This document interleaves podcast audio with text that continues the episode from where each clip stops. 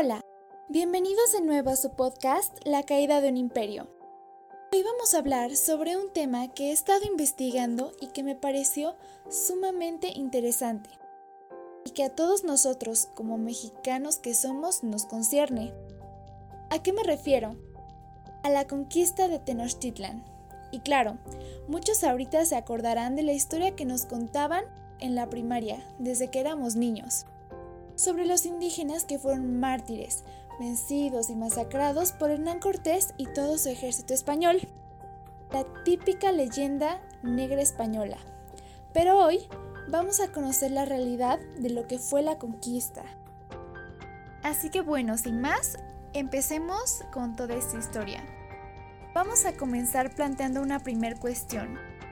¿Quién conquistó México? Los españoles lograron la conquista por su superioridad militar y habilidades de Hernán Cortés. Bueno, claro, obviamente tuvieron una gran importancia, una gran relevancia todos los aportes que hicieron aquí en Mesoamérica para la conquista. Simplemente sus armas un poco más desarrolladas, los caballos, todos los militares, obviamente fue de gran ayuda.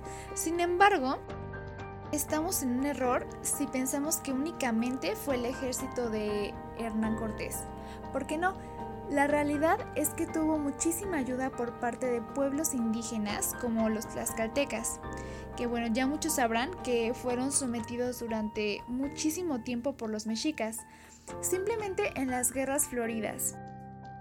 En estas guerras pues participaban muchos pueblos, pero los aztecas eh, capturaban a personas de otros pueblos indígenas y los utilizaban como esclavos o simplemente para el sacrificio.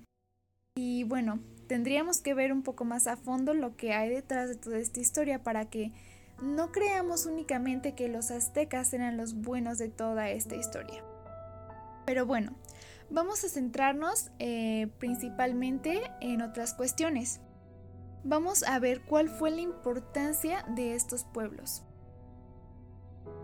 simplemente mantuvieron vivos a los españoles. ¿Cómo así? Pues los alimentaron, eh, los guiaron y lucharon con ellos. Y bueno, claro, hay que destacar la importancia de una mujer indígena en particular, la Malinche. Muchos ya habrán oído hablar de ella, ya sabrán más o menos su historia, pero hay que aclarar cuál fue la relevancia de esta mujer en la conquista. Simplemente eh, sirvió de traductora Hernán Cortés porque era una de las pocas que hablaba español en Mesoamérica, si no es que la única, y por lo tanto, eh, al traducir eh, de su idioma al español, logró formar alianzas entre estos pueblos y Hernán Cortés. Y bueno, también, claro, por ahí tuvieron un hijo. Martín Cortés, ya habrán escuchado hablar de él, ¿no? Entonces, por todas estas cuestiones, Deberíamos dejar de ver a estos pueblos indígenas como los vencidos, porque no, no fueron vencidos, fueron vencedores. Simplemente después de la conquista tuvieron muchos privilegios de, bueno, de los que hablaremos más adelante. Bueno, entonces con lo anterior les puede surgir la duda de que entonces Hernán Cortés fue el bueno de la historia. ¿Fue el libertador de los pueblos oprimidos mesoamericanos? Bueno, es verdad que en un principio el objetivo de Cortés al llegar a tierras mesoamericanas no era precisamente ayudar a estas tribus indígenas, no. Simplemente era pues conquistar el territorio, ¿no? Para la corona. Y bueno, él quería tener cierta importancia ahí en su país. Pero sin embargo, al formar las alianzas, claro que le ayudó a esas tribus a librarse de, del pueblo sanguinario y cruel que era el azteca sí les ayudó muchísimo. Y sí, no voy a decir que esta liberación fue precisamente mil sobre no. La verdad es que sí fue un proceso bastante violento, lleno de atrocidades, genocidios, masacres, despojos y una gran imposición cultural y religiosa. Los indígenas que no se adaptaban, no adoptaban la religión cristiana de los españoles, eran asesinados, Así que bueno, por esta parte sí fue algo bastante trágico. Sin embargo, al final yo diría que la colonización eh, fue un tanto benéfico para nosotros. Porque, bueno, Cortés liberó a México de un imperio opresor impulsando el desarrollo de una gran nación que la verdad por ese entonces no lo era. Y bueno, con esto ya al final fuimos incluidos en el resto de la sociedad mundial. Así que yo no podría hablar como tal del fin de los indígenas. Sí es verdad que hubieron muchos cambios en su forma de vida, sus costumbres, su tradición y bueno, sí tuvieron que adaptarse a las leyes, al regimiento de los españoles, pero sin embargo, yo más bien hablaría de un nuevo comienzo porque no estaban acabando con su vida como tal, solo estaban comenzando una nueva, ya que también uno de los privilegios que obtuvieron por parte de la corona española fue conservar su gobierno e identidad. Y también, entre otras cosas, los que fueron aliados en la conquista tampoco pagaban tributos. Es decir, sí tuvieron que incluir a su vida ciertos aspectos españoles, ciertas leyes impuestas por la corona, pero sí conservaron bastante de su identidad y su forma de gobernarse hasta cierto punto. Entonces, se preguntarán qué pasó exactamente con sus habitantes después de la conquista. Pues bueno, la verdad es que lograron adaptarse al nuevo orden en un periodo relativamente corto de tiempo. Y bueno, no sintieron la colonización como un gran cambio, ¿saben? Yo creo que tuvieron una gran capacidad de adaptación, algo bueno, bastante admirable adoptaron las leyes españolas y fueron vistos como súbditos de la corona. Incluso se les otorgaron derechos jurídicos, que fueron los que les permitieron defender sus tierras, porque bueno, también vamos a aclarar que sí había muchas desigualdades y abusos por parte de la supuesta raza superior que eran los españoles. Les quitaban sus tierras a los indios y bueno, se les reasignaba en otros lugares.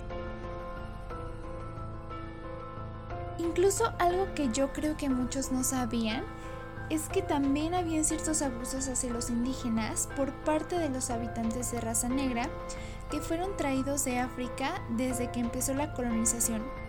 En un principio eh, fueron traídos como esclavos, pero posteriormente perdieron cierta importancia y se empezaron a mezclar con la demás población. Pero a diferencia de los indígenas, estos empezaron a funcionar como capataces, lo que ponía a los indígenas en una situación de inferioridad bastante grande. En la escala social, literalmente estaban hasta abajo. Eh, como ya muchos sabrán, hasta arriba claramente estaban los españoles, después estaban los criollos, los mestizos, los negros y hasta el final los indígenas. Pero como ya les había dicho, los indígenas no tenían de otra más que adaptarse a lo dictado por los españoles. Aunque los indígenas no les entendían a los españoles ni ellos a los indígenas, es muy curioso lo que les voy a contar. Justamente este medio en el que no se entendían para nada fue el mismo que hizo funcionar la organización de gobierno y la convivencia entre españoles e indígenas. Habían bastantes malentendidos que fueron benéficos para la sociedad, por ejemplo, los indígenas lograron adaptarse al cristianismo relacionando al Dios y a los santos de los cristianos como los suyos. Por ejemplo, eh, comparaban al Dios de los cristianos con Tlaloc o con Huitzilopochtli. Así que por esto el cambio de religión no les pareció algo tan gravoso, algo tan nuevo. En cuanto a la organización de gobierno, sucedió algo muy parecido. Los españoles imponían sus ayuntamientos y les otorgaban a cierto grupo de indígenas cargos especiales como el de alcaldes de un pequeño territorio y los indígenas los aceptaban quedándose con la idea de que eran sus viejos cargos, como Tlatuani. De esta manera, los bandos preferían encontrar coincidencias aunque se estuvieran engañando ellos mismos y no veían lo que era distinto, sino lo que era igual. También podemos decir que los indígenas se españolizaron al final. Perdieron gran parte de su identidad porque en un lapso relativamente corto de tiempo, como les comenté, adoptaron una gran cantidad de costumbres españolas. Pero aún así con todo esto, por mucho tiempo se mantuvo la misma jerarquía, los alcaldes, los regidores de cabildos y hasta abajo los campesinos en la pirámide social.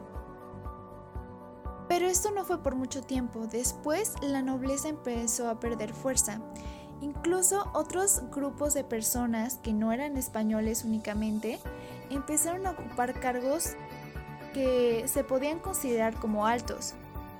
Y así siguió cambiando la sociedad hasta el día de hoy.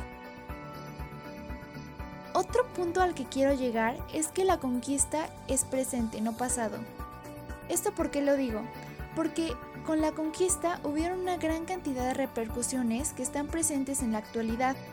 Simplemente nuestras raíces, nuestra genética. Debemos saber que nosotros como mexicanos que somos venimos de un mestizaje muy amplio. Durante la colonización llegaron a nuestro territorio no solo los españoles, también, eh, como ya les había comentado, llegaron africanos, eh, judíos, incluso árabes. Y tras todo este largo periodo de intercambio racial y cultural, hemos conformado un solo pueblo y hemos adoptado las diferentes tradiciones provenientes de diversos lugares y las hemos incorporado a las nuestras. También, debido a la gran cantidad de religiones y creencias que empezaron a incorporarse a nuestro territorio y a nuestra sociedad, se dio la, mm, la que conocemos hoy como libertad de culto, para evitar conflictos, ser más tolerantes. Porque al final todos venimos de unas mismas raíces. De igual manera, desde la colonización, como empezaron a llegar muchas personas, se empezaron a insertar en nuestro lenguaje diferentes palabras provenientes de diferentes lugares, muchas cosas que conocemos hoy provienen no únicamente de nuestros antepasados indígenas o españoles, sino también de otros pueblos lejanos que llegaron aquí durante este periodo de conquista. Entonces, yo creo que es muy importante conocer bien de dónde venimos, cuál es la historia de nuestro país, de nuestras raíces como mexicanos.